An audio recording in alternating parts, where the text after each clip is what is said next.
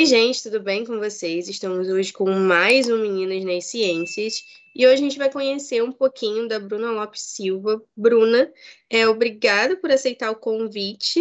Eu queria que você se apresentasse e falasse também um pouquinho do, de qual é o seu nome indígena, né, e o significado desse nome, e também sobre um pouco sobre a sua etnia.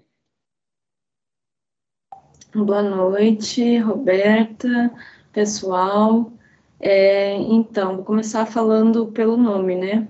E pela etnia de, na sequência. É, assim, nós, indígenas, nós temos vários nomes. É, cada nome, ele serve para um momento, para uma situação específica, ou para... É, para nos proteger, assim, ou para dizer de uma responsabilidade específica que a gente tenha frente ao nosso coletivo, né? Então, eu tenho batizado de nome é, junto com dois povos, duas etnias específicas, e eu também venho de duas etnias específicas, que eu vou explicar depois é, direitinho, mas esses nomes que eu tenho não são exatamente das minhas duas etnias, na verdade, três etnias. Eu recebi de rezadores anciões é, de outros povos. Na verdade, assim, um deles é do meu povo e o outro é de um outro povo. Eu vou explicar tudo direitinho. O nome indígena é Conhã, Dieguacaí, Arandu e Mairatã, certo? É, Cunhã, no idioma guarani, tupi-guarani, na verdade, é, Cunhã significa mulher, então é um nome mais em geral, assim, digamos, né? Ah, digamos que todas as, as mulheres desse tronco linguístico acabam recebendo também esse nome junto com outros nomes, que pode ser usado também tranquilamente, mas é, se for, por exemplo, em uma questão artística ou cultural, caberia mais usar é, os outros nomes, porque aí pode criar uma proteção, pode criar é, uma pode significar uma responsabilidade que aquela pessoa tem é, de representar alguma parte específica do seu povo, né? É, daí tem também o Mairatã, que é um nome que eu recebi de um pajé Tupinambá, é um nome de pajé, um nome bem antigo do, na língua deles, dos Tupinambá, que tem a ver com uma entidade espiritual do povo deles, que é, roubou o fogo dos urubus. É, Maíra é, é, composto de duas partes, assim, esse nome. Tem Maíra, que é essa, essa, esse encantado, né, esse deus, dos, um dos deuses do, dos Tupinambá, e tem o Tã junto, que significa força. Então, seria a força de Maíra. Maíra foi quem? Foi um deus que ele, ele existiu, ele era um indígena que é, estava passeando para ir visitar seus parentes em uma outra aldeia, e quando ele chegou lá, ele viu que todos estavam mortos e a aldeia estava pegando fogo, e os seus parentes estavam sendo cozidos é, pelos urubus. E aí, Maíra, ele era bastante esperto, assim, e, digamos, um pouco artista das artes cênicas, assim. Ele encenou é, que estava morto também, quando ele chegou lá e viu esse, isso tudo acontecendo, ele resolveu se fingir de morto. Aí ele caiu no chão, até começou a ficar com a carne um pouco podre, assim, para os urubus não acabarem matando ele também. E aí ele observou os urubus fazendo o fogo. Então, a partir dessa observação que ele fez, os humanos não tinham essa técnica, os humanos tupinambás, né, não tinham essa técnica de fazer o fogo, não sabiam fazer o fogo para cozinhar seus alimentos lá para observar, é, fazer tudo isso ao invés de ir embora, né, que ele estava olhando de fora. Ele resolveu fazer isso para poder trazer isso para os seus parentes, que ele não achava justo é, que os urubus tivessem essa técnica, essa tecnologia do fogo e os seus parentes não, né? E aí ele então fez, é, participou ali daquela cena. Depois que acabou tudo, os urubus é, jantaram, foram embora. É, ele levantou também, foi embora e foi indo de aldeia em aldeia, ensinando a fazer o fogo. E aí, claro que depois, passou um tempo, é, e muitos pajés tupinambá foram é, recebendo esse nome também, justamente por conseguir resgatar conhecimentos e coisas antigas ou novas, porque também tem a ver com tecnologia, mas também tem a ver com essa esse lá atrás na história dos Tupinambá, né? E também de outros povos, porque é a maneira deles de dizer de pessoas que lidem também com essa com essa questão que tem a ver tanto com as curas, com a espiritualidade, mas também com a cultura e com a tecnologia, né? E é, foi ensinando, ele foi indo de aldeia a aldeia, independente do povo, e ensinando então essa técnica do fogo. E aí tem também, aí já é um nome em Guarani Andeva, que é uma das minhas etnias, que foi dado também por uma anciã, que é o Dieguacaí, que significa cocar pequeno. É, a pessoa entre os Guarani, a pessoa que usa cocar, e não só entre os Guarani, porque aí também, depois, na minha, próxima, na minha outra etnia, que é até para o lado onde eu puxo mais, assim, nos meus costumes, no meu modo de viver, que é o povo charrua, e que antigamente também usava muitos nomes em Guarani, porque esse ritual é, de nominação dos Guarani também é bastante importante para vários povos da, do Cone Sul, né, que a gente chama. É, mas, enfim, o Dieguacaí, que tem a ver com essa função de usar o cocar, a pessoa que usa o cocar é uma pessoa que é, tem uma responsabilidade de palavra. É, assim, não é todas as pessoas que podem usar um cocar, entendeu? Isso daqui também já seria um cocar, por exemplo, que é uma proteção aqui da, dessa região da, da nossa cabeça, né? Então, a pessoa que usa o cocar, ela tem uma responsabilidade de palavra, é, tanto entre os parentes ali, é, pode ser na sua própria comunidade ou pode ser em outras comunidades também, mas é uma responsabilidade de, de comunicação para fora também, para as pessoas de outros povos, de outras etnias, ou, enfim, de outras raças também, né? São todos conceitos bem complicados e complexos que a gente pode discutir depois melhor. É, mas, enfim, essa coisa, então, de poder e ter o dever também de, da palavra, né? Então, de, de ter esse diálogo, assim, sempre que for necessário e com responsabilidade, sempre trazendo a história dos povos, a verdade sobre as histórias e dando os devidos é, créditos a cada coisa, né?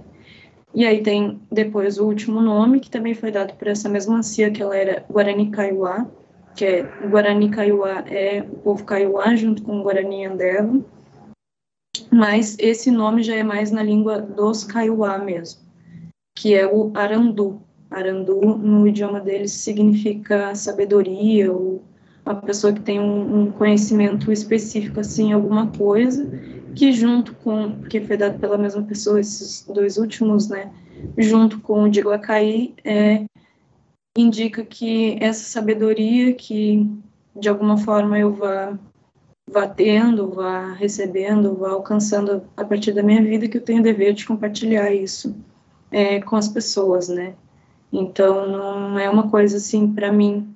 Na verdade, entre os povos indígenas não seria, né, para ninguém assim uma coisa individual, é, tanto um, um, saber quanto uma um lugar ou, ou um, algum recurso específico, né, é sempre compartilhado.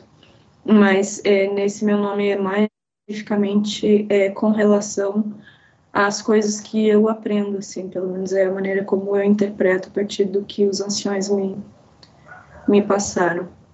E aí, com relação ao povo, né? Então, como eu disse, eu tenho duas etnias, puxo mais para um lado, porque é, esse lado eu tenho, vem a minha linhagem materna e a minha, minha linhagem materna também, vem esse povo charrua, e a minha mãe já tem essa mistura com o Guarani Andeva também. Só que é uma coisa que não foi tão presente, por mais que assim, eu tenho uma convivência em aldeia e com vários anciões e caciques e parentes guarani, porque depois de grande eu fui fazer esse movimento, né, de conhecer os parentes, de colaborar, de é, buscar o artesanato, vender na internet, fazer coisas que eles tinham mais dificuldade, assim. Mas a minha mãe não teve muita convivência com o pai dela, assim, que era é, Guarani, né?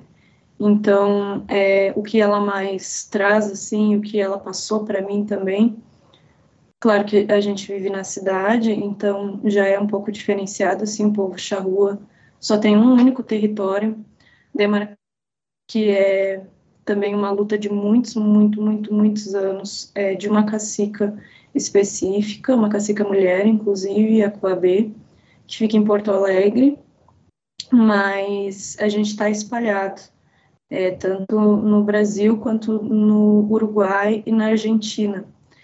E o Uruguai, por exemplo, ele não é signatário é, do Convênio 169 da OIT, que reconhece a existência dos povos indígenas. Então, a luta no Uruguai, a luta indígena, ela está ainda por um reconhecimento de existência, não chega na questão territorial que nem a gente está acostumado no Brasil. Então, esse termo aldeia é uma coisa que foi é, é muito local, digamos assim, dentro da, da política brasileira e da forma como é, Portugal lidou com os povos indígenas, que foi diferente é, dos, da colonização hispânica, né? Mas, enfim, também a gente entra nisso mais profundamente depois. Mas aí essa cultura, então, que eu tenho também pelo lado do meu pai, né, uma descendência charrua, é, é o que mais mais está presente, assim, na minha vida, na minha luta, em tudo. Então, eu acabo sempre me declarando os dois, porque eu não posso é, apagar, né, uma realidade assim, mas é, a minha luta, a bandeira assim que eu vejo que tem mais necessidade de ser levantada é a bandeira charrua, justamente por essa questão de um estigma muito maior, assim, principalmente aqui no, no Rio Grande do Sul, né, que é, chega em algum lugar, por exemplo, ah, vou ali no, no assistente social e aí eles perguntam assim, ah, tá, tu é indígena, para pegar teu ID jovem, aquela coisa toda, né, direitos que a gente sabe que a gente tem, todas as pessoas têm. Mas aí eles perguntam, ah, qual é a tua etnia? Fala, ah, eu sou charrua. Como é que é? é qual é a tua etnia? Ah, eu sou Guarani, Andeve Charrua, eles vão levar o Guarani. Então eles, assim, tentam até hoje dizer que não existe, sabe? E aí acaba é, sendo uma luta que precisa mais, assim, eu acho, de ativistas envolvidos, né, para para falar sobre isso, sobre a questão desse desse povo que é um povo que é também de um, uma matriz cultural muito diferente dos povos é, do tronco tupi, né, que na antropologia eles chamam essa coisa de troncos, que tem a ver, eu acho, um pouco também com a cultura mesmo, com os costumes e com é, a personalidade e identidade das pessoas, né, mas aí é, seria do tronco pampiano, então, enquanto o Guarani seria do tronco tupi, que vem lá da, inicialmente, né, tem teorias de que o início da migração dos povos Guarani, que são vários povos também, vem da Amazônia, enquanto o tronco pampiano seria da Patagônia é, e do mais o, o, sul dos Andes, né? Então, indo para sua formação, eu tive uma aula agora. Muito obrigada por todas as suas falas. Mas indo para sua formação, você realizou graduação em artes visuais pela Universidade Federal de Pelotas e como foi que você chegou aí na decisão de, de fazer esse curso né, em artes visuais e quais foram os desafios durante o período da graduação?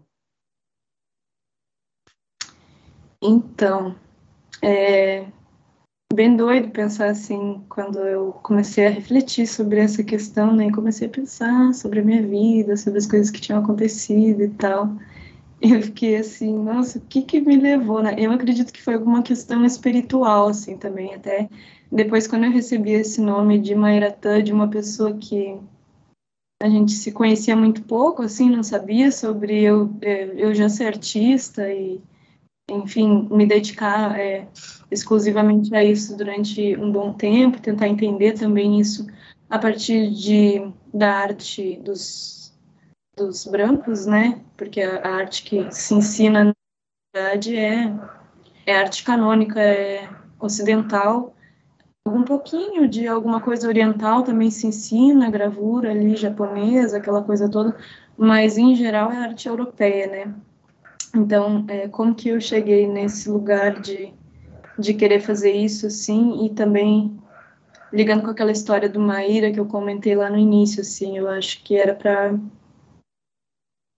alguma coisa espiritual me dizendo que eu precisava trazer esse conhecimento para os parentes, que eu ia precisar é, fazer essa como uma mediação entre é, os saberes institucionais da cultura e as culturas, né, para que um possa reconhecer o outro, para que não, não, exija, não exista mais essa separação grande que tem entre o que seria uma cultura indígena e a cultura institucional, que é, hum, é diferente, mas é cultura também, e uma tem um suporte, digamos assim, é, é profissão, né?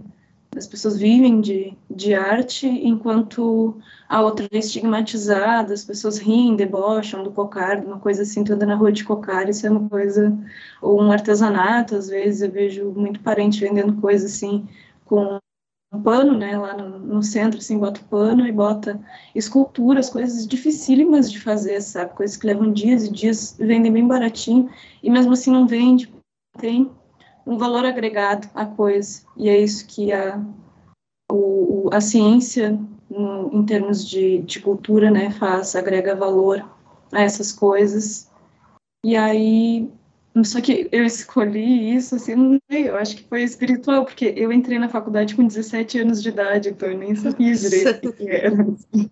É só, nossa, que legal, vou desenhar, vou pintar, vou fazer vídeo, vou entrar nesse aqui. E aí eu escolhi e fiz. E aí, com relação às dificuldades, assim, é, foi bem, bem tranquilo, digamos assim, de fazer, porque é um curso muito prático, então, é, várias das coisas, assim, é, não tem que estar tá lendo tanto, escrevendo tanto, não tem prova, a prova é diferente, é uma prova oral, tu vai lá, desenvolve, por exemplo, ah, fazer uma escultura disso daqui com isso daqui, e aí esse é o trabalho, e aí o resto da avaliação desse, desse trabalho de escultura vai ser eu fazer uma apresentação oral e dizer o que, que isso significa, que eu juntei plástico com papel, por que, não foi um embaixo o outro em cima? Então foi uma coisa mais próxima, assim, do que para nós é, é mais, mais comum, né?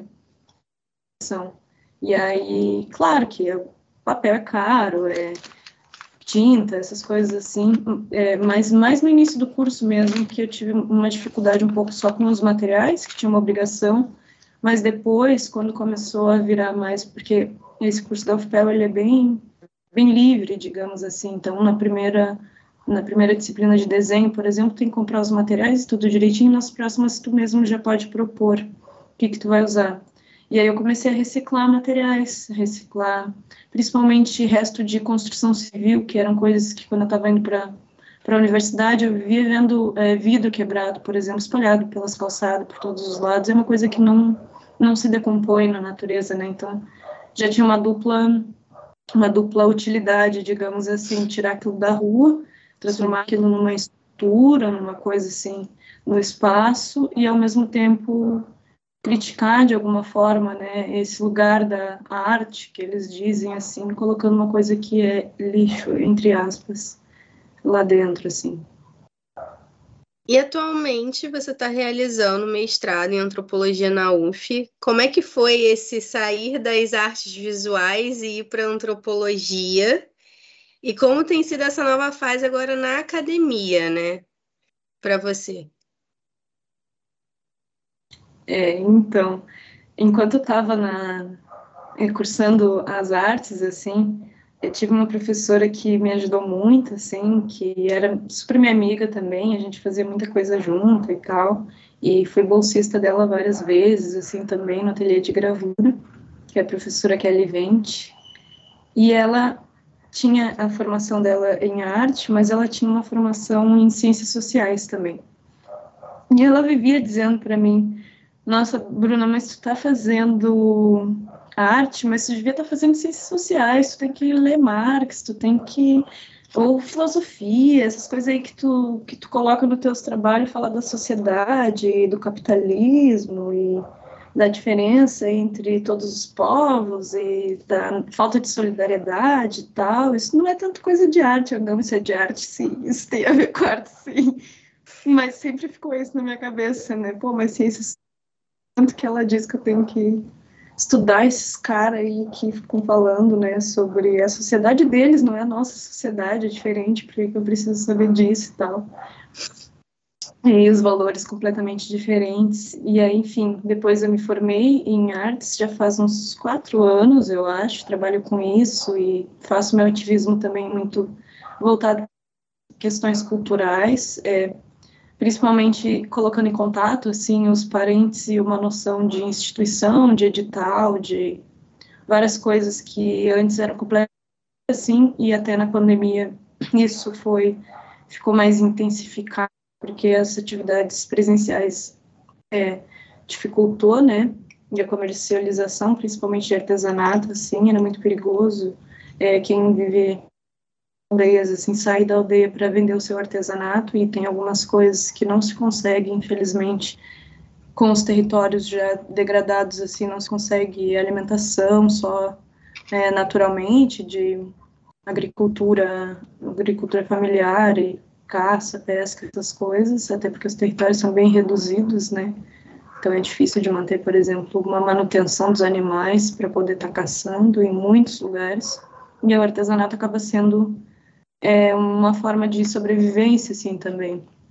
Mas durante a pandemia, com essa questão toda, e também com a formação de redes, e com, com entre as mulheres indígenas e tal, e, né, na internet, né, no WhatsApp, a gente conseguiu é, encaixar muitos, muitas parentes em projetos mas, é, que são próprias do, do campo da arte, digamos assim, né? A gente aprende a fazer um projeto é, para, por exemplo, tentar conseguir patrocínio, para é, passar numa bolsa institucional ou alguma coisa assim, é, que gere um financiamento para uma coisa que é cultural, não é uma coisa exatamente, ah, vou escrever um artigo científico aqui para receber essa bolsa ou alguma coisa assim.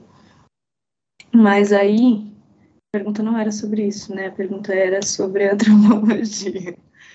É, tinha essa coisa, então, das ciências sociais. O que, que as ciências sociais, elas podiam colaborar na questão indígena, né? E não só na questão indígena, mas nesse entendimento maior do que, que é a cultura para cada pessoa, porque eu comecei a pensar assim, olha, eu acho que é importante entender não só o meu lado da, da bolachinha, assim, porque se a gente fizer isso, a gente vai estar tá fazendo a mesma coisa que fizeram com a gente, né? Então, como a gente não gosta de ser excluído, e como a gente não gosta de ser oprimido e tal, eu não posso mais tanto, isso também já era um pouquinho maior, assim, já tinha 20 e poucos anos, né?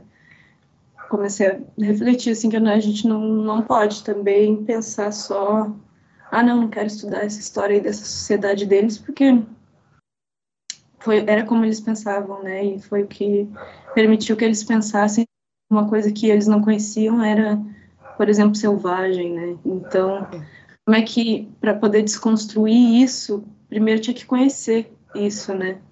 É, a desconstrução, que inclusive já é um pensamento de um um cara aí, né, de um homem branco aí, mas a desconstrução do Derrida é muito interessante para a gente pensar isso, assim, porque ela propõe que, que a gente não destrua aquilo que é diferente, por mais que seja uma coisa que nos ferido ou que segue nos ferindo, mas que a gente consiga compreender ela bem, para a gente conseguir desmontar ela e montar ela de outro jeito, para que isso possa melhorar de uma forma melhor, né, para todo é, possa funcionar de uma forma melhor para todo mundo.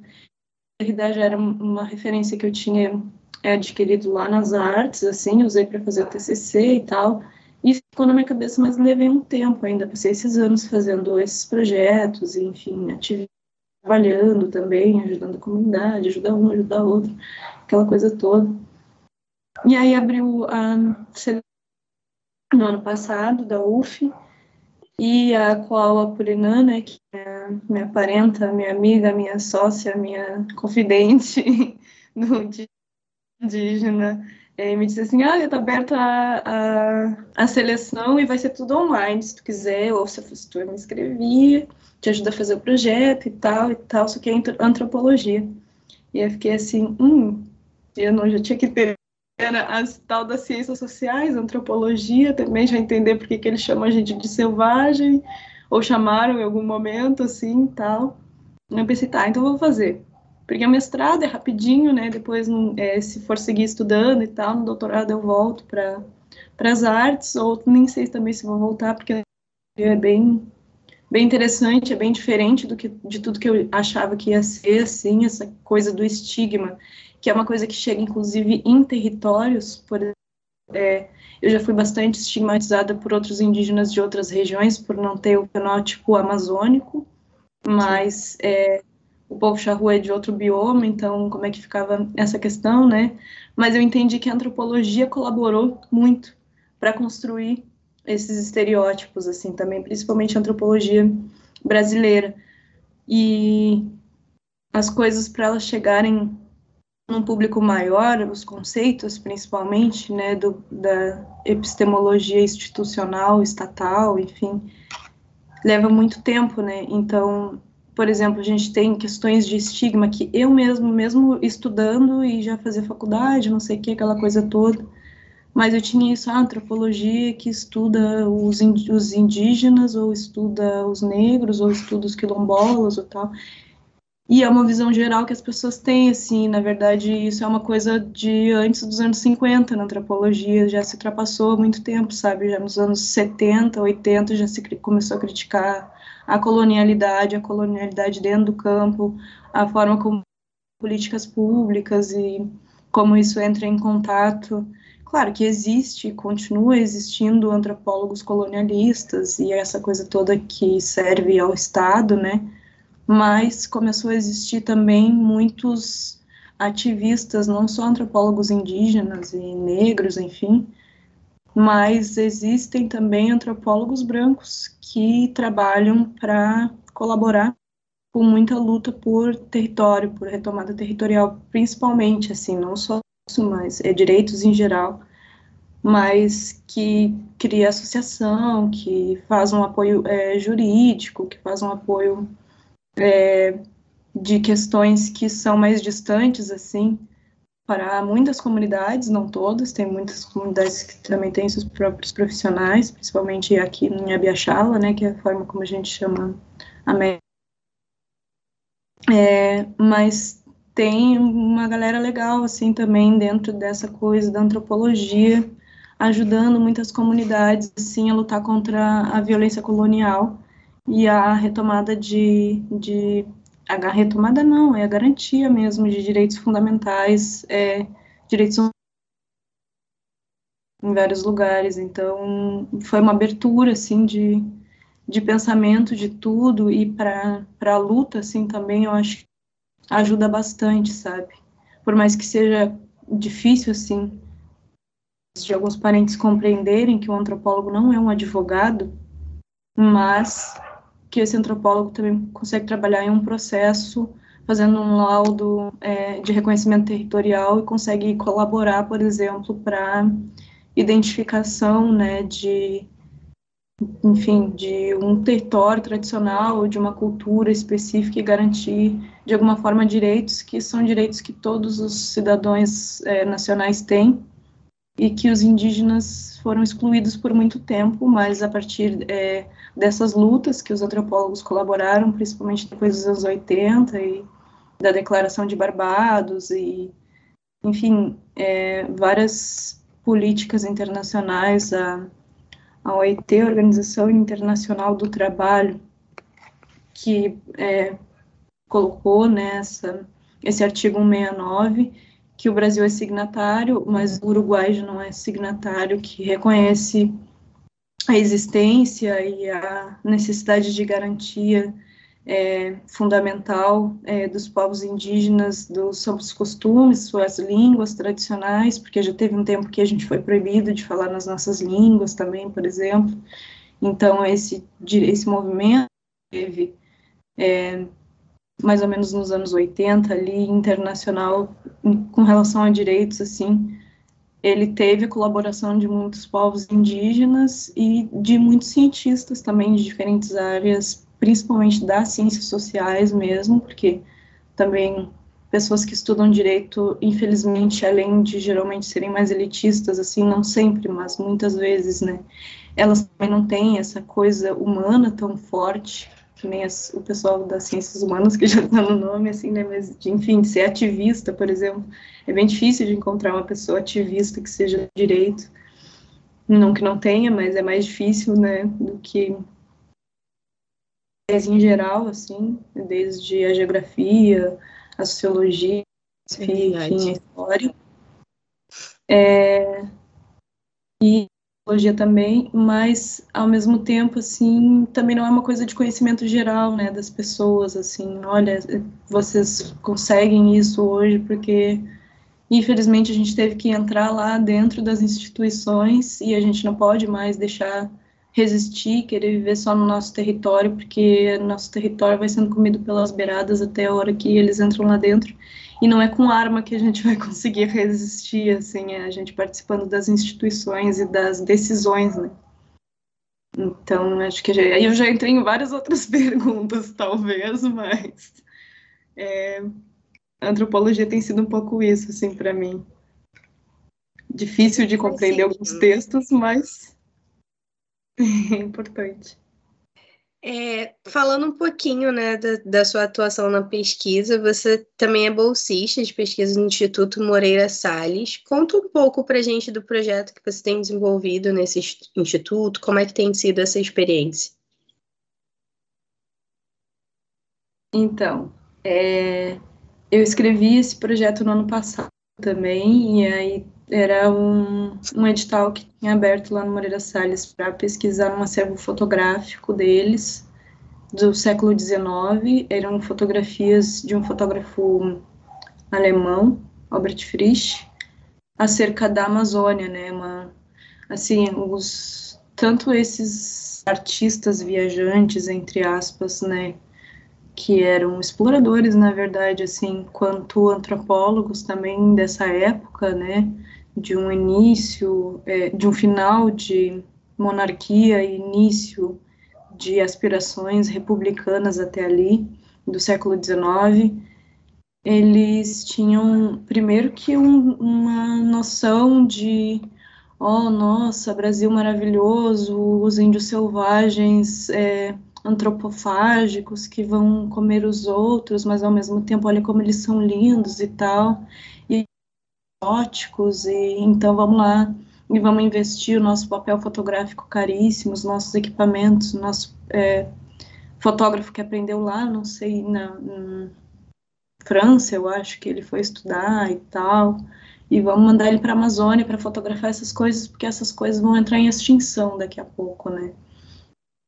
Aí era uma, é um acervo fotográfico, então, que tinha mais imagens, mas esse que está dentro do, do Instituto, pesquisando mais especificamente, tem 96 pranchas, e entre elas tem fotografias e tem alguns desenhos também do Franz Keller, que era, é, assim, esse, essas fotografias elas foram financiadas uma instituição no Rio de Janeiro que se chamava Casa Loisinger, que era uma editora, digamos assim, é, de uma família alemã que trabalhava às vezes junto com o governo é, imperial, mas às vezes trabalhava por então a gente ainda não tem certeza se esse empreendimento específico era uma encomenda do governo imperial ou era algo mais artístico, digamos assim, nesse sentido de ah, vamos mostrar o exótico, porque talvez não exista, ou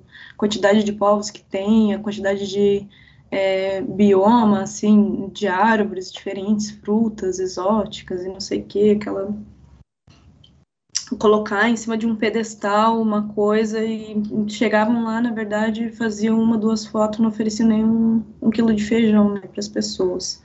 Mas, enfim, ficou as imagens, né, e aí era uma proposição assim para fazer pesquisa e eles ensinaram a, a candidatura de pessoas indígenas, eram duas bolsas. E aí tinha uma que era com cota e preferência para pessoas da região amazônica, e tinha uma ampla concorrência que incentivava também a participação de indígenas, mas que era mais mais amplo, assim, podia ser pessoa de qualquer lugar do Brasil ou fora, né? E aí eu fui me candidatar, até conversei com, com a Coaua, né, para ver o que, que ela achava, assim, porque eu nunca fui na Amazônia, e tá, vou falar da Amazônia. Na verdade, eu vou falar das fotos, né, que as fotos falam da Amazônia no século XIX, mas eu sei pouca coisa, sei que teve a escravidão, o seringalismo, a questão da, do extrativismo da borracha, e enfim, que foi um momento onde tinha muito mais etnias diferentes, né, mais diferentes é, do que existe atualmente. Ainda existe bastante etnia no que hoje eles chamam de Brasil, em geral, assim, tem mais de 305 etnias. Nessa época, que não faz tanto tempo, 200 anos, que é todo o tempo também que existe a república, digamos assim, o país, o Brasil, né, é, tinha muito mais, e existia uma variedade também de biomas, como dá para ver nessas próprias fotos, mas enfim. E aí eu falei para ela que ela achava, né, de eu me candidatar a essa bolsa e tal, que era um, na área das artes, uma coisa que eu achava interessante, e ao mesmo tempo uma questão indígena que dava para entrar com uma uma perspectiva mais crítica política, assim, né, acerca dessas imagens e não trazer isso só como, ai, olha a beleza das mulheres indígenas fotografadas nua, agora tá nua, agora tá de, é, de roupa, agora não sei o quê. E eu acho que não, é um lugar de luta, assim, também. E muito mais do que a arte, mas esses acervos que permitem é, a história com H existir, né? Ou seja, o que se fala sobre o passado do Brasil, por exemplo, por, por exemplo, se não for uma pessoa indígena falando ou uma pessoa negra, quilombola, né? É, muitas vezes é aquilo que está dentro das instituições, não só nos livros, mas nos museus também, nas bibliotecas, enfim. Houve esses acervos, esses arquivos, né?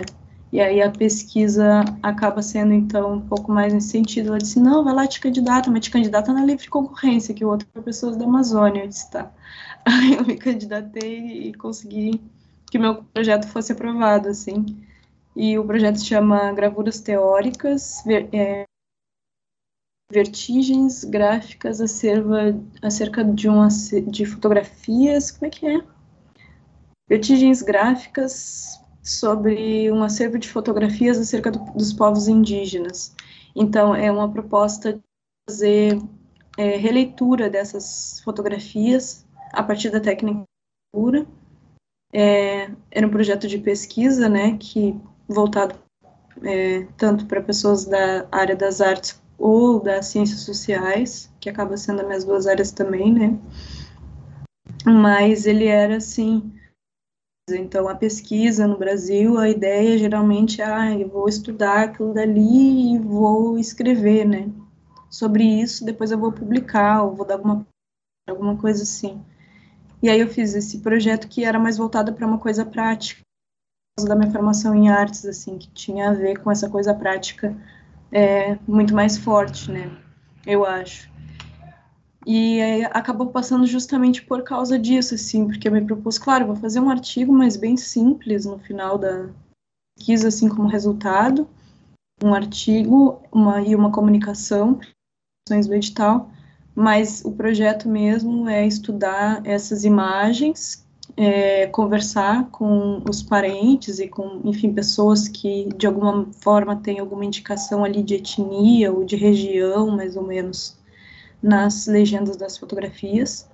É, fazer entrevistas com esses parentes ou procurar em referências de outros indígenas também, porque tem muita coisa, por exemplo, no canal do YouTube da Veena Ticuna, tem muita coisa interessante, assim, ela vai contando as coisas que da vida dela e tal. Ela é uma artista com formação em nutrição do povo ticuna, né, Magutá,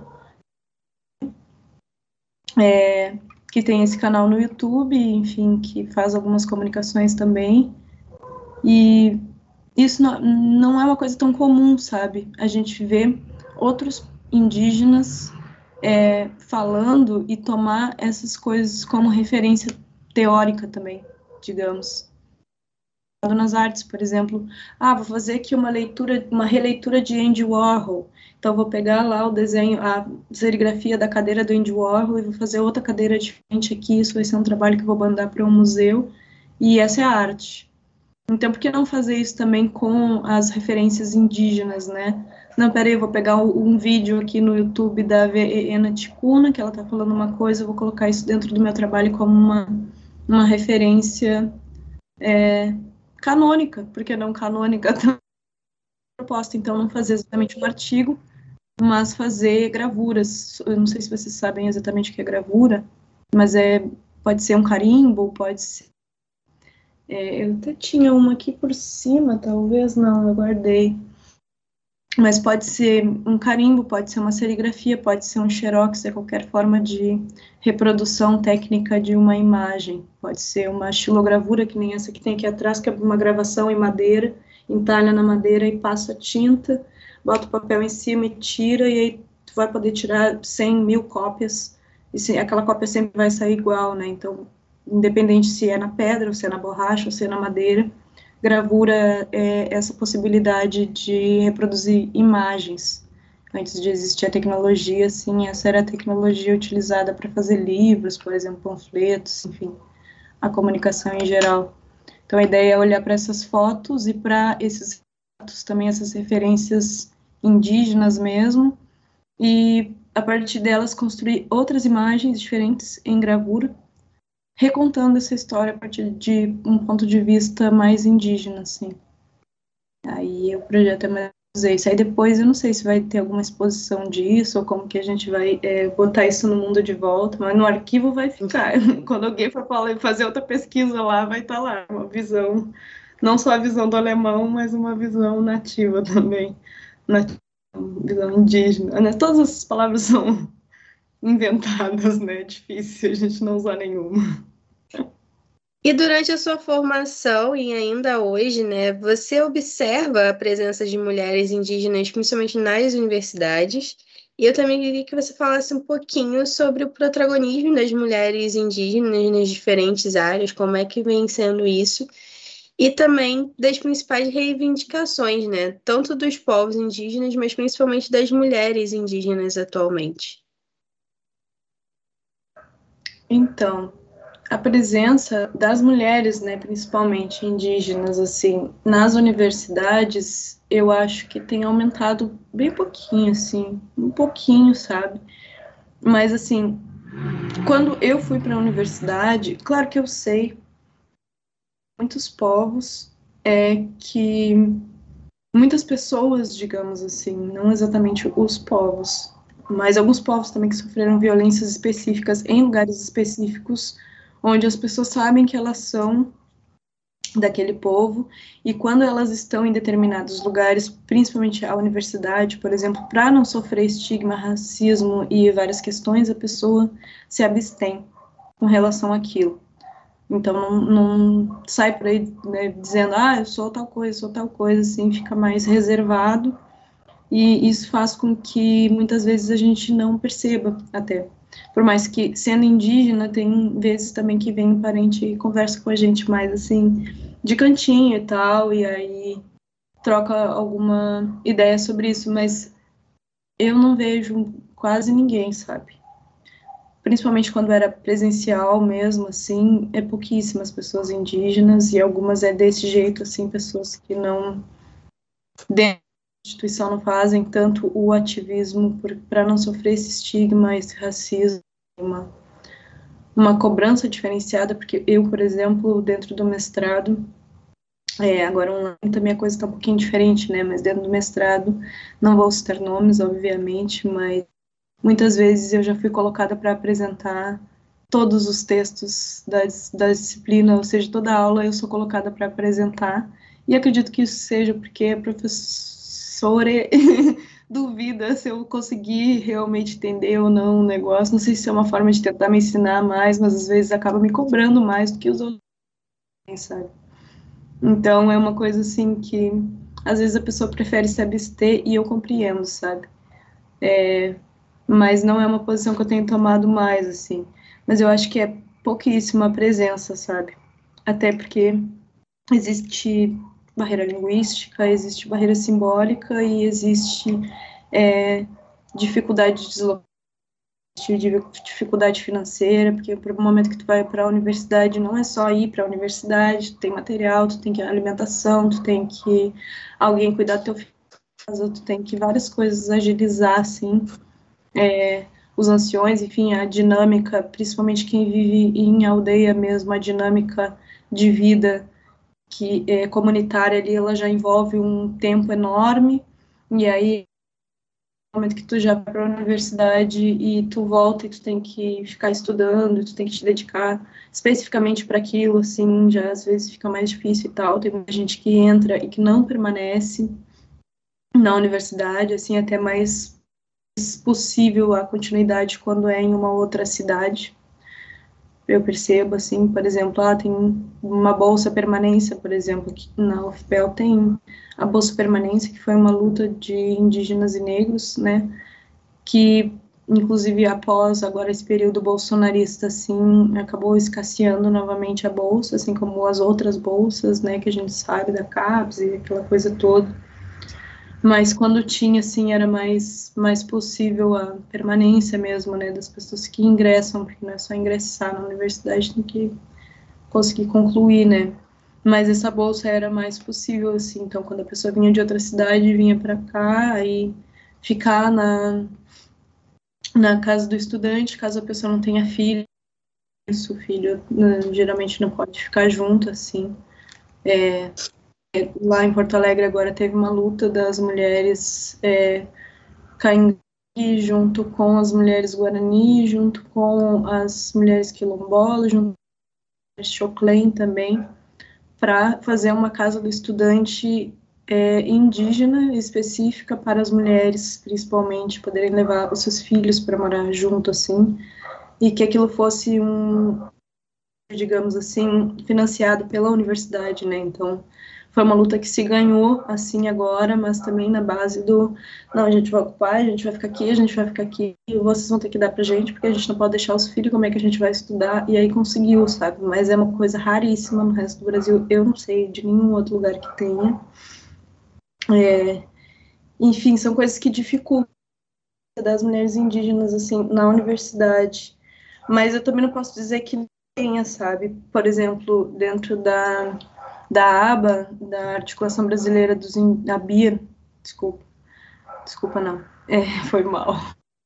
É, Articulação Brasileira dos Indígenas Antropólogos, a gente tem mais de 100 pessoas, e entre eles a maioria mulheres, é, são antropólogas, que são mestres, que são doutoras, enfim, existem pessoas indígenas é, inseridas, digamos assim, nessas instituições profissionais é, envolvidos, mas em comparação da população, assim, não chega nem a, eu diria que não chega a 10%, sabe, das pessoas que estão na, nas ciências.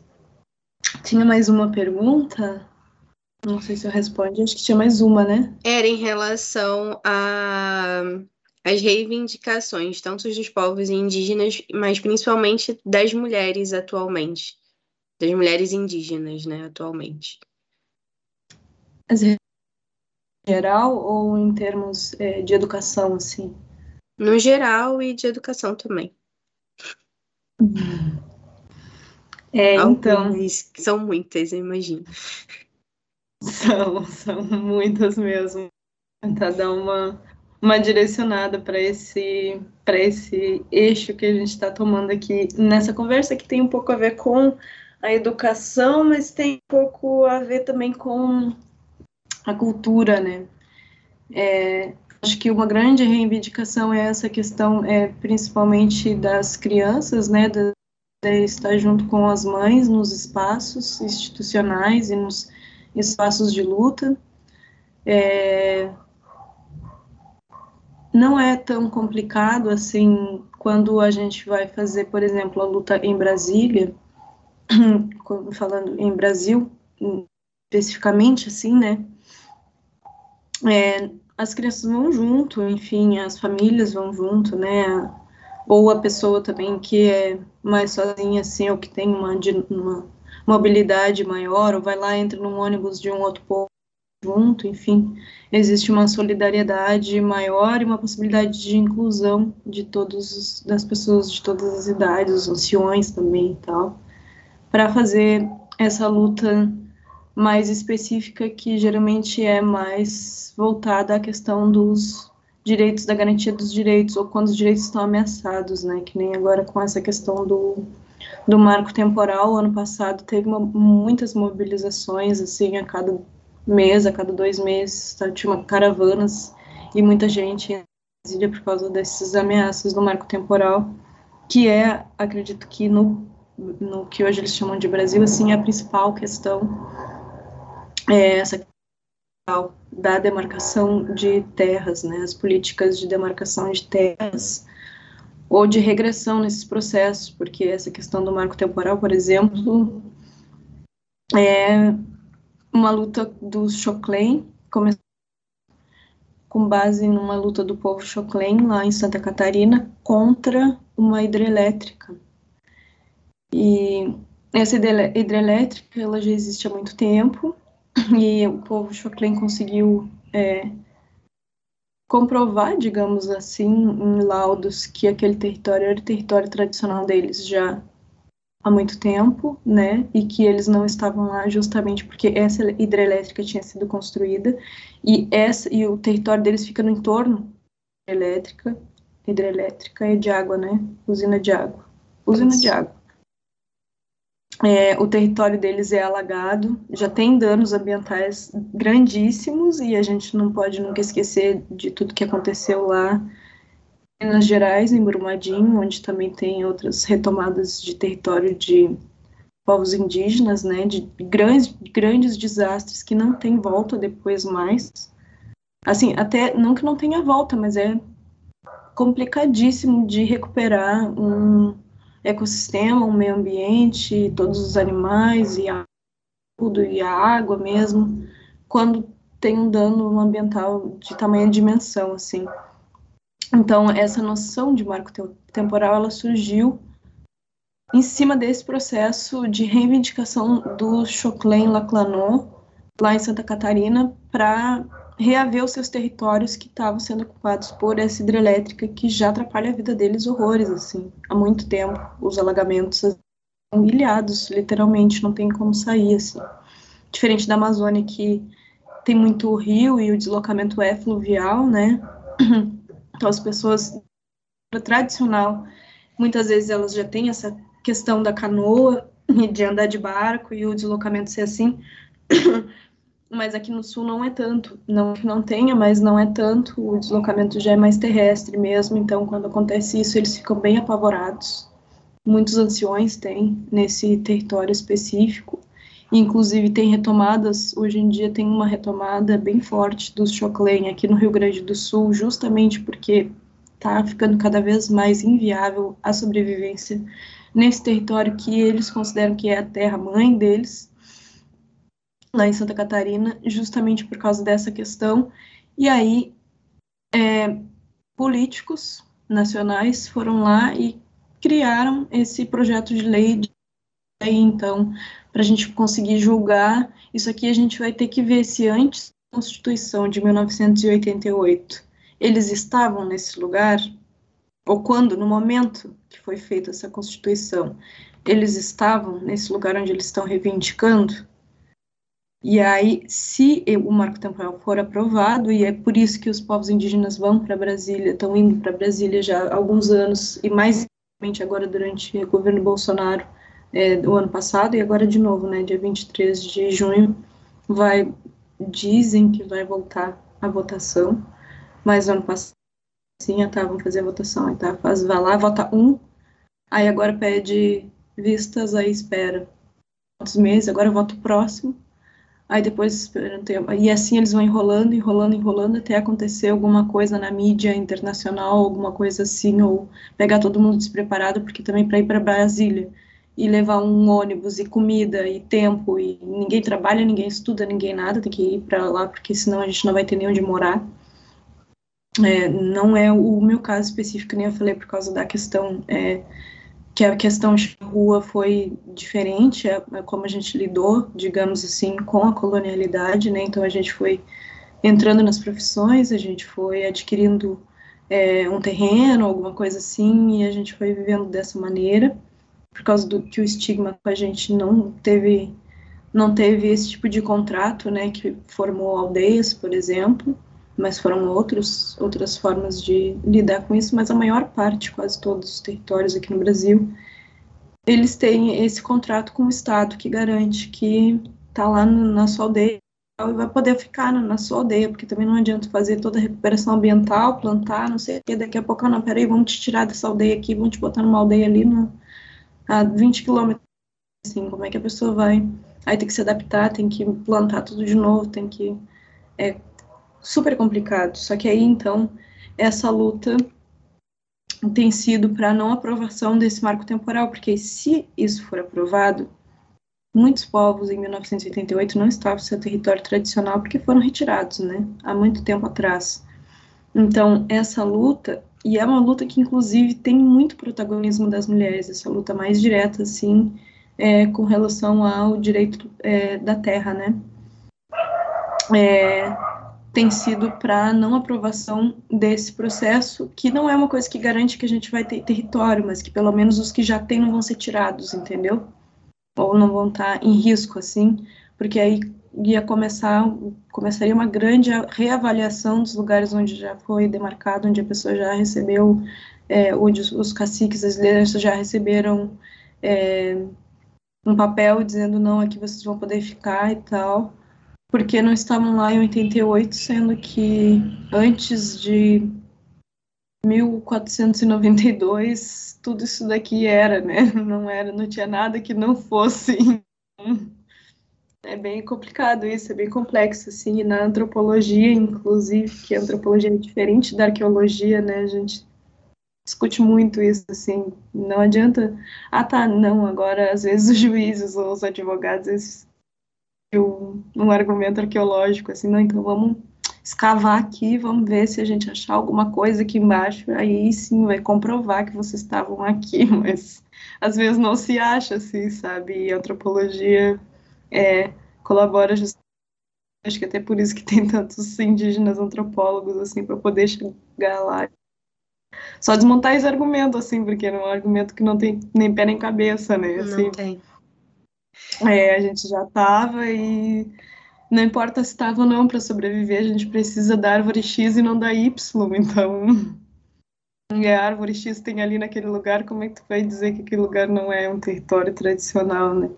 Mas é claro que é uma coisa que demora muito tempo, os processos passam muitos anos um processo de marcação para poder é, ser efetivado e a FUNAI vai lá e monta grupo de trabalho, monta grupo de trabalho e os próprios funcionários da FUNAI muitas vezes têm interesses privados também, e é muito complexo, mas para não regredir, né, essa tem sido uma luta, assim, bem intensa e bem, bem difícil também, e que tem muita, muito protagonismo, inclusive, das mulheres indígenas e principalmente das mulheres de base, né, é, a internet também eu acho que facilitou um pouco é, esse, esse diálogo entre a luta e as pessoas em geral, porque permite, por exemplo, que comunicadores indígenas produzam, vão nesse, nesse, nesses e produzam conteúdo e divulguem isso de alguma maneira, isso chegue nas pessoas a partir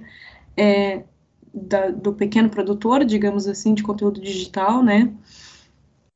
E isso acaba dando um espaço maior para as vozes das mulheres da base, assim, sabe?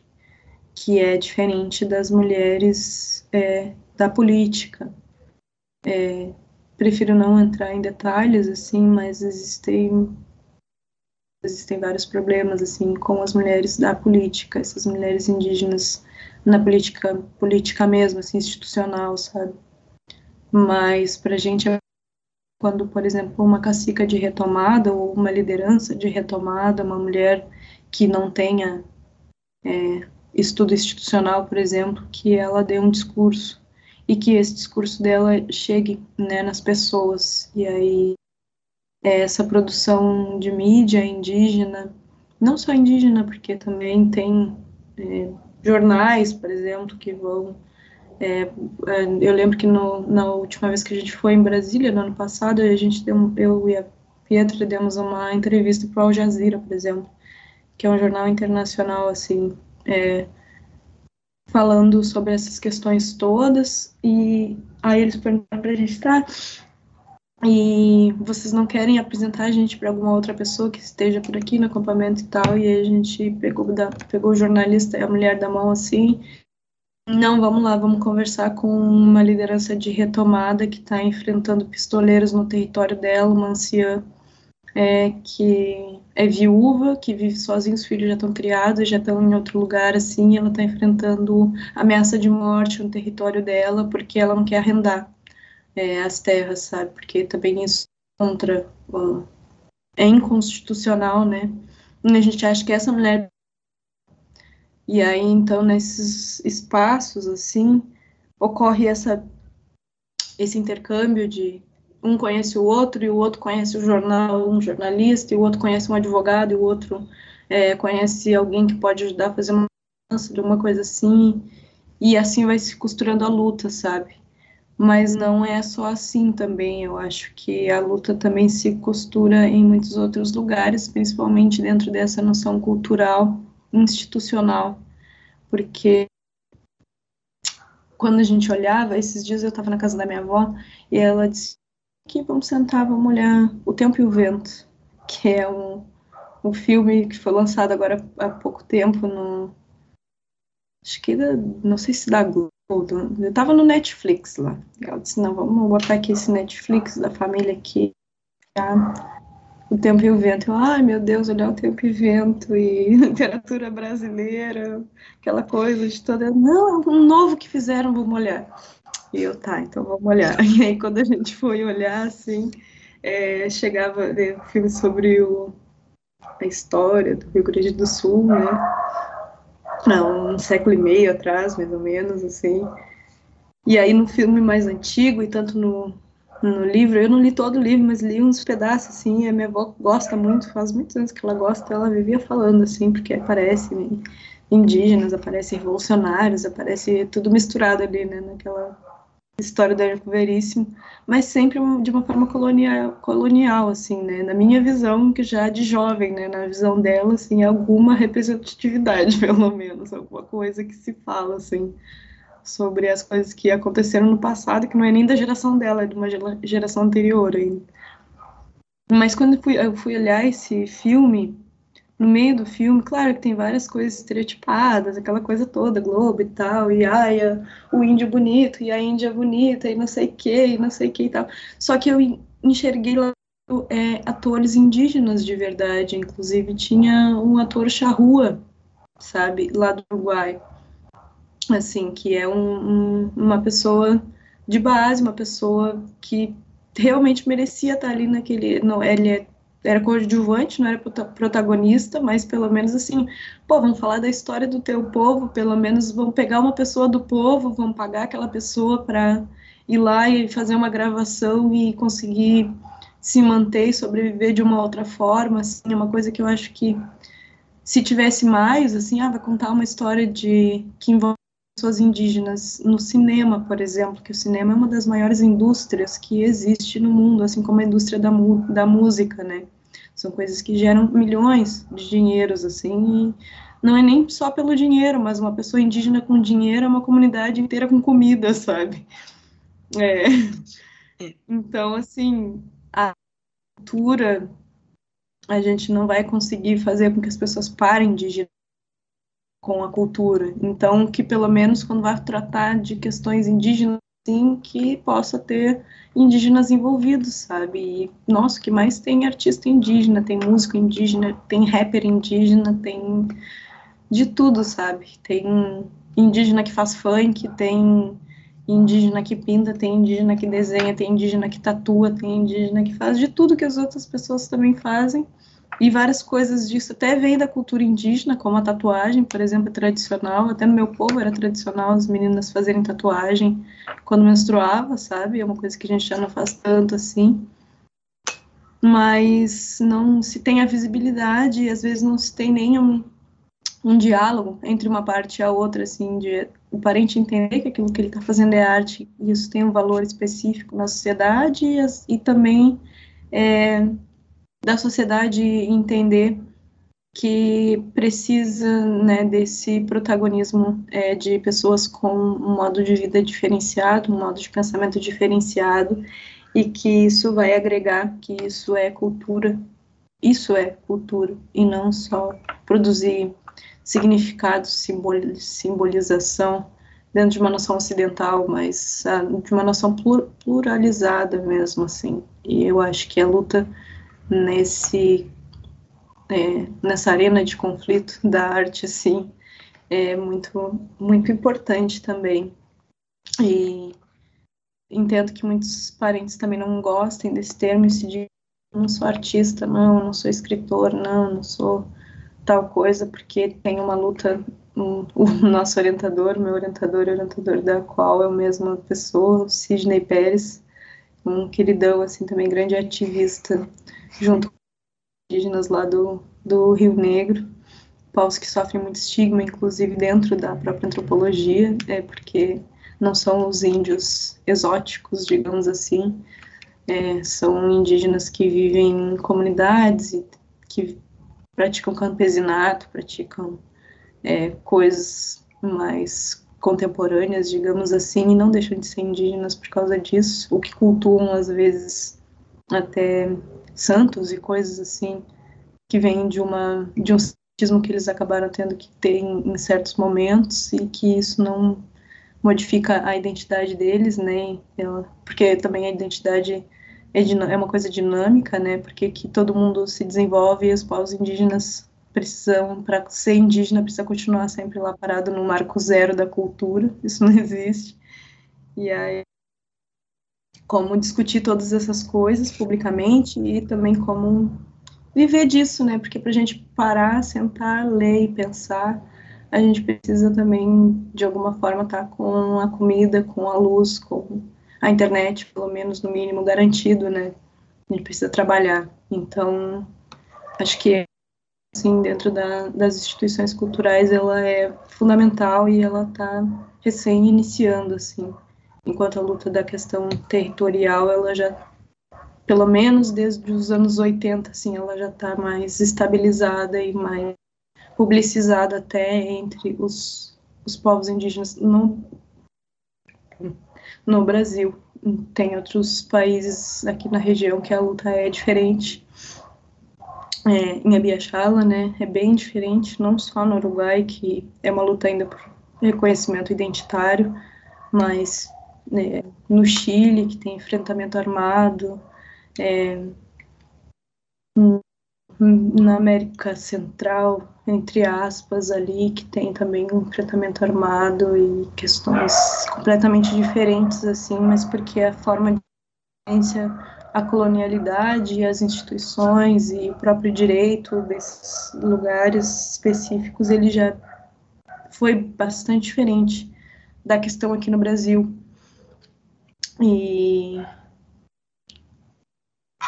Bom, acho que não sei se eu respondi e também se eu for me estendendo muito, acho que eu vou falar mais do desse, desse contexto brasileiro a partir desses dois aspectos, que os dois envolvem a educação e, enfim, uma instrumento, digamos assim, dentro de, das profissões é, digamos assim, né, que tem a ver também um pouco com a educação, mas eu acho que é cultura e território as lutas atuais e tem muitas mulheres indígenas fazendo isso também, mas também tem homens e também tem LGBTs. Muitos. E para você, qual é o papel aí dessa, da nossa né, nova geração de meninas que estão entrando nas ciências, ou meninas nas ciências? Qual é o nosso papel nesse mundo tão grande? Bom, eu acho que o nosso papel é primeiro tentar desfazer essas amarras do patriarcado, assim, e isso não sendo feminista falando, nem nada disso, mas justamente essa noção é, construir homens é, ocidentais e não só ocidentais, mas é, entre os, os Yandeva a gente chama Karaí, que é o homem branco, assim, é, genérico, né? Pessoa genérica, é, homem, assim.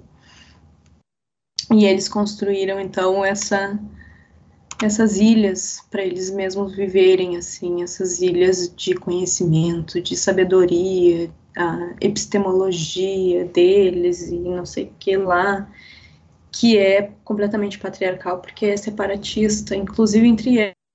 São várias ilhas, um separado do outro, e um contra o outro, e, e disputa e batalha, e um monte de coisa. E aí, quando vem as mulheres, quando vem uma mulher, ela já traz várias mulheres, mulheres juntas, assim. E ela vai abrindo espaço ainda para outras, né? E não só mulheres, porque a mulher também dá luz a homens, né? Então, é uma coisa assim de abrir, é, digamos, o debate independente da área, né, em todas as áreas, assim, eu acho que a função das meninas na ciência é um pouco isso, assim, de inclusão no debate da, das diferenças e não só da diferença do seu próprio discurso, mas de, um, de facilitar, assim, é, a participação de outras meninas e de outras pessoas em geral, assim, também. Gênero também é uma coisa um pouco complicada, né? É uma coisa recente com relação à colonialidade, e eu não vou dizer que não tem machismo dentro dos territórios e nas comunidades indígenas também, porque tem, mas eu acredito que isso não era tão forte assim antes da, da invasão, mas que também foi uma coisa que foi mudando, enfim, foi ficando, foi se intensificando, infelizmente, assim, é, e até uma homofobia um pouco em alguns povos, em algumas culturas específicas, não todas, poucas na verdade, mas tem, e tem violência, inclusive relacionado com isso, sim. Mas antigamente, pelo menos o que alguns anciões contam assim pra gente, não existia muito essa questão assim dessa separação de gênero, ou o gênero também ele não era exatamente relacionado com é, a sexualidade, enfim, o modo de viver era diferente, era mais comunitário. Assim. E claro que existiam funções é, para cada pessoa, mas não necessariamente essa era a função da mulher e aquela era a função do homem, assim. É, mas eram funções específicas que é da pessoa 1 e outro que é da pessoa 2, outro que é da pessoa 3, e na outra comunidade aquela mesma função que é da 2 vai ser da 1 e da 3, independente do, do gênero dela, assim. Mas é, com relação à ciência mais específica, essa produção é, de conhecimento institucional, né, que tem a ver com palavras, é, publicações e, enfim, uma reflexão acerca de coisas que já estão construídas e que são predominantemente é, esse conhecimento patriarcal não só, né, porque tem muitos escritos de mulheres, tem muitos trabalhos é, artísticos ou referências de todos os tipos, porque eu considero também que, assim, uma referência bibliográfica, às vezes, é um filme também, ou é uma música, ou é um canto tradicional, ou uma narrativa específica, tão importante quanto um livro específico, que tudo isso é material para se fazer ciência, né? uma entrevista, às vezes uma conversa, alguma coisa assim. É, mas então, de inclusão dessas vozes, de perceber essas vozes, de incluir essas vozes e, quando possível, também de dar espaço para outras mulheres estar é, tá participando, ou às vezes só dar uma orientação, sabe? Tem muita gente que não sabe é, que, por exemplo, se se inscrever no, no Enem e não passar direto, depois tem uma chamada oral, alguma coisa assim, então tu informar a pessoa, olha fez o Enem, tá, tu não passou, mas olha, tua nota foi boa, de repente tu não vai lá procurar no dia que vai ter a chamada, quando vê tu tá perdendo uma vaga, e já é a terceira vez que tu faz o Enem e tal, e tu perde a vaga porque tu não sabia que existia uma, uma chamada oral. Eu acho que o homem não tem muito esse cuidado, sabe? Não todos os homens, mas em geral não nem se importa, assim, vai vivendo a vida e vai fazendo as coisas e tem muitos homens que podem ter assim esse cuidado, não, não quero ser os homens, mas eu acho que não sei que eu já vi assim por aí de dando esse apoio entre as manas, sempre foi entre as manas, assim.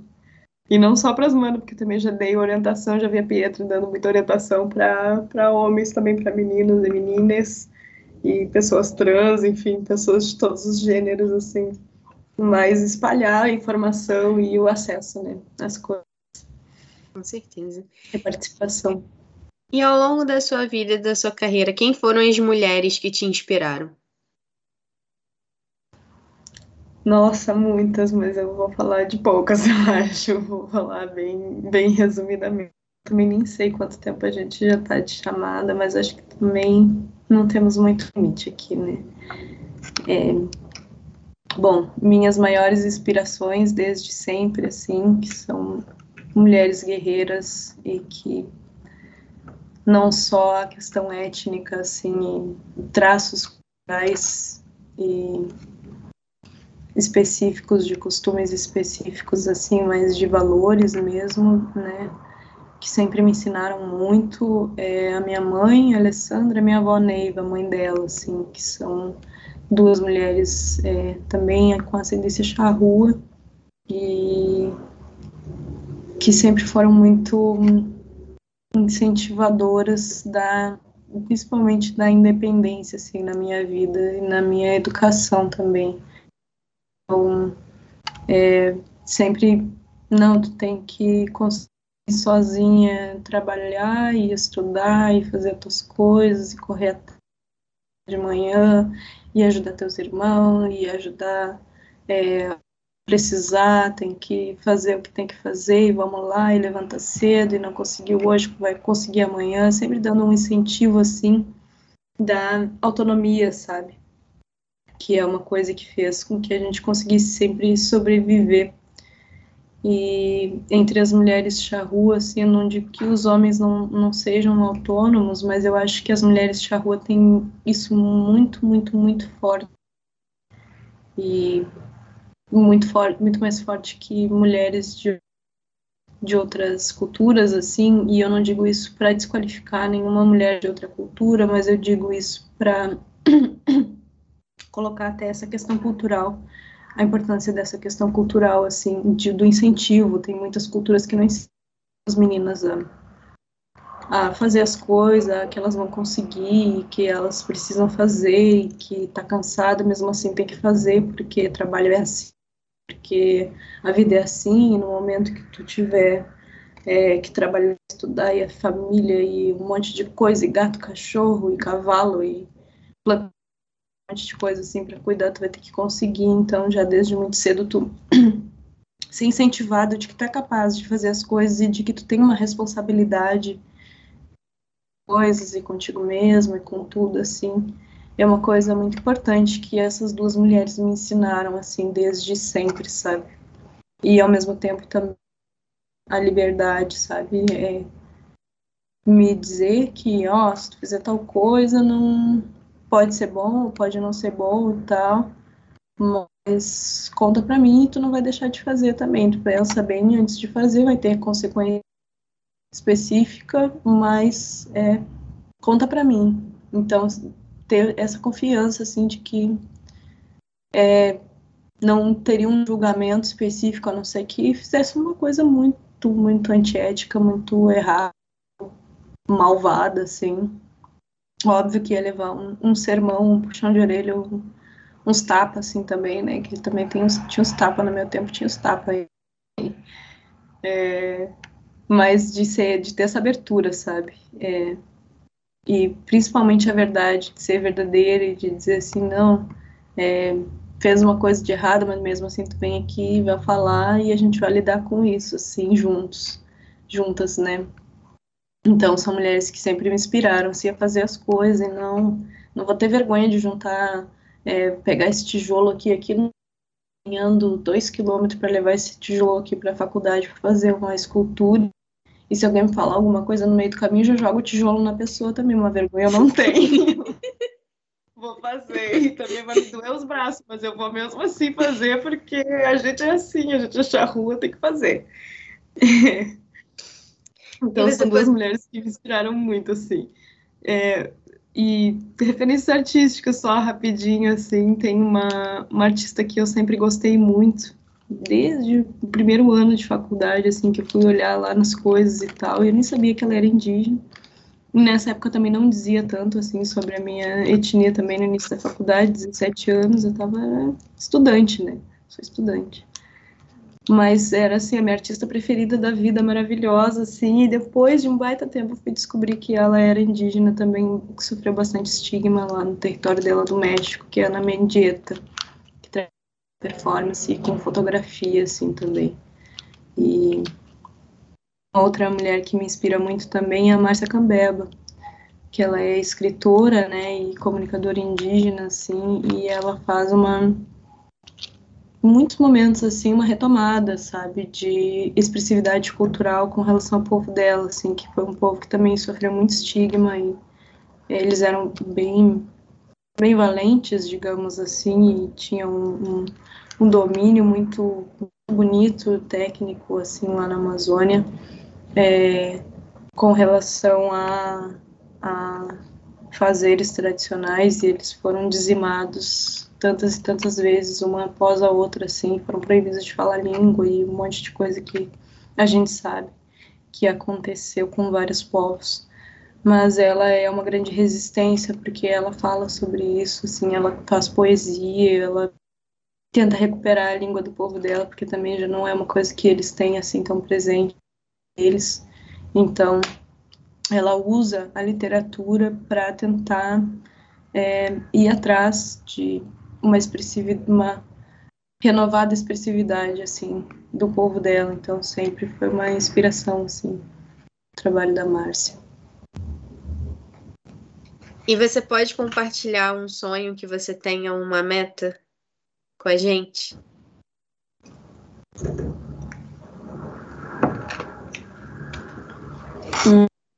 Sonho. Ah, eu tenho o sonho de, de alguma maneira, conseguir colaborar, assim, com de qual povo, mas com a maior parte é, dos povos indígenas né, por onde eu passar, ou por onde eu de alguma maneira conviver, acessar ou conseguir dialogar, pelo menos, é, de conseguir fazer com que a minha, que a minha comunicação, a minha linguagem seja acessível para essas pessoas específicas e possa ajudar de alguma maneira, assim, é, essas coisas que eu fui aprendendo, sabe, no, ao longo da caminhada e que isso possa ajudar nas retomadas, nas diferentes retomadas, retomada cultural, retomada territorial, retomada de é, expressividade das línguas, das, dos rituais, das identidades, das representações, o, política mesmo, das instituições, ou é, em geral, assim. Eu acho que a minha meta é um pouco nesse sentido, sabe? De facilitar essa compreensão entre os povos e entre as coisas, que tenha um pouco menos de sofrimento no mundo. Não só também dos animais e dos vegetais e das águas e dos ventos e dos fogos e de tudo assim que as coisas possam ser um pouquinho mais equilibradas, assim, em algum momento, que as pessoas tenham um pouquinho mais de consciência, que algumas ações, elas desequilibram tudo. E os povos indígenas, em geral, trazem essa mensagem, né? Muitas vezes, então por isso apoiar sempre, independente de qual povo, assim. Mas tentar incentivar né, essa expressividade cultural assim para que outras coisas é, sejam equilibradas assim também a partir da cultura. E agora a gente vai para as nossas rapidinhas. Eu vou te falar algumas poucas palavras. Você tenta me dizer em uma outra palavra o que eu, a que eu te disse significaria para você, né?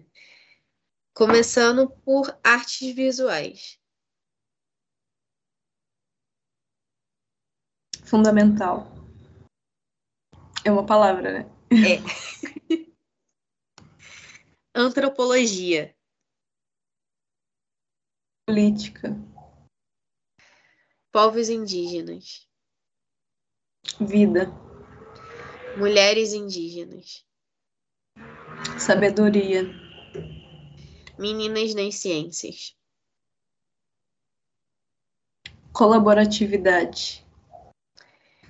E para encerrar o nosso vídeo, eu queria que você deixasse aí uma mensagem para as próximas meninas que queiram seguir seus sonhos nas ciências ou em qualquer outra área que elas desejem estar. Gurias, façam. Independente do que digam para vocês, deu na, na cabeça, deu, teve um sonho, acordou certo dia e pensou assim: nossa, o que será que é a filosofia? O que, que quer dizer isso? Por que, que existe uma profissão né, com relação a isso? assim? Vai lá, vai pedir a, opinião de um, vai pedir a opinião de outro e a filosofia, mas o que tu vai fazer com filosofia e tal? Não, olha, se a espiritualidade façam, independente do que vocês escutarem no caminho, ou se alguém desincentivar, duvidar, sim, e não, você sonhou, o seu espírito te avisou que aquela era uma maneira de conseguir desenvolver não só o seu pensamento, mas o pensamento do mundo todo, né, e colocar isso também para isso e conseguir entrar em um contato com outros, com um grupo de pessoas é, que vai estar tá discutindo, né, sobre as mesmas coisas que vocês vão estar tá estudando todo mundo ao mesmo tempo, independente de qual a área é. Se aquilo dá uma vontade em vocês, vocês façam. Porque quando a gente faz uma coisa dessas, assim, em termos de profissão, dessas profissões de metrópole, assim, de cidade, né, de cidade maior, que eu acho que é onde tem universidade, geralmente umas cidades maiores, né? É, e que a gente entra em contato com aquilo, a gente faz com vontade e a gente conversa aquilo com as outras pessoas que também estão fazendo aquilo, a gente acaba encontrando uma forma de utilizar aquilo para os nossos sonhos, para as coisas que a gente quer alcançar e também para para colaborar com uma coletividade maior assim. Porque por mais que a gente tenha os nossos povos e que existem outros povos que a gente às vezes tem uma simpatia maior e outros que a gente tem uma simpatia menor, mas a gente precisa de uma colaboração entre todo mundo em certos níveis assim. E a universidade é um lugar para isso, assim, por mais que a gente não veja tantas pessoas indígenas por enquanto, mas quanto mais vocês fizerem aquilo que vocês acham que é possível e que gostariam, também isso vai mudar, né? mas também para as outras meninas, sim, em geral, de todos os, os, os outros povos, né? É, mas é um lugar onde vai ter esse encontro em diferenças, né? A universidade, ela une gente de tudo quanto é canto e de tudo quanto é origem, e é um lugar de, de debate, é um lugar onde é possível é, desfazer muitas das coisas que a gente acha que está errado no mundo. Não naquele exato momento, ah, agora eu tô lendo isso aqui, eu acho que é errado dizerem que é exótico, que é selvagem. Não, não é lendo ou pegando aquilo dali dizendo, ah, professor, eu não acho que isso aqui tá errado, eu não acho que isso aqui tá certo por causa disso, disso. Não é só assim que a gente vai mudar. Mas também se a gente não ler, não entrar lá e não debater sobre isso e não bater nessa tecla várias e várias vezes e passa 10 anos, passa 20 anos, passa 30 anos e a gente não vai fazendo essa desfazendo esses nós, eles nunca vão ser desfeitos, eles vão ficar cada vez mais emaranhados. Então, por isso é importante, né, as mulheres e as meninas estarem é, dentro desses campos de saber, de epistemologia, assim, que se dizem é, tais, mas que pouco a pouco já estão permitindo, assim, a participação, né, de pessoas não ocidentais, pessoas é, afrodiaspóricas, pessoas amarelas, pessoas indígenas, é, pessoas também que ainda é, estão né, no, nos seus territórios mar, tanto na África, ou na Índia, ou na Ásia, ou em todos os lugares. Todos esses lugares têm indígenas também, inclusive. É, mas, enfim, pessoas em geral, assim. É, é, a universidade é um pouco sobre isso, é sobre tu ter essa dimensão maior de tudo, assim, de saber que não é só a gente e os vizinhos da gente e a pessoa que está no estado ali, ou do país do lado, às vezes. Não, é ver tudo isso, assim, pelo menos ter uma visão panorâmica, não, aí a gente vai mergulhando onde a gente conseguindo ir mergulhando e querendo mergulhando, mas é, abrir a, a o, tirar assim esse coisa que bota do lado do cavalo assim e tu consegue ver um pouco mais. O aqui até se levantou meu biologia aqui te vi não foi não quer. Mas acho que é um incentivo aí. Eu acho que todo mundo precisa de um incentivo. E seja que você fazer educação física ou filosofia ou medicina vão fundo meninas porque conseguir terminar e seguir também nisso é uma coisa que vocês estão com realmente vontade, que gostam e acreditam que aquilo possa é, alcançar coisas que vocês sonham, que precisam, ou que querem, ou que a espiritualidade mesmo, né, de vocês aí e manda como mensagem, como vontade, como então, enfim. Obrigada mais uma vez por compartilhar um pouco aqui com a gente da sua história, da sua experiência.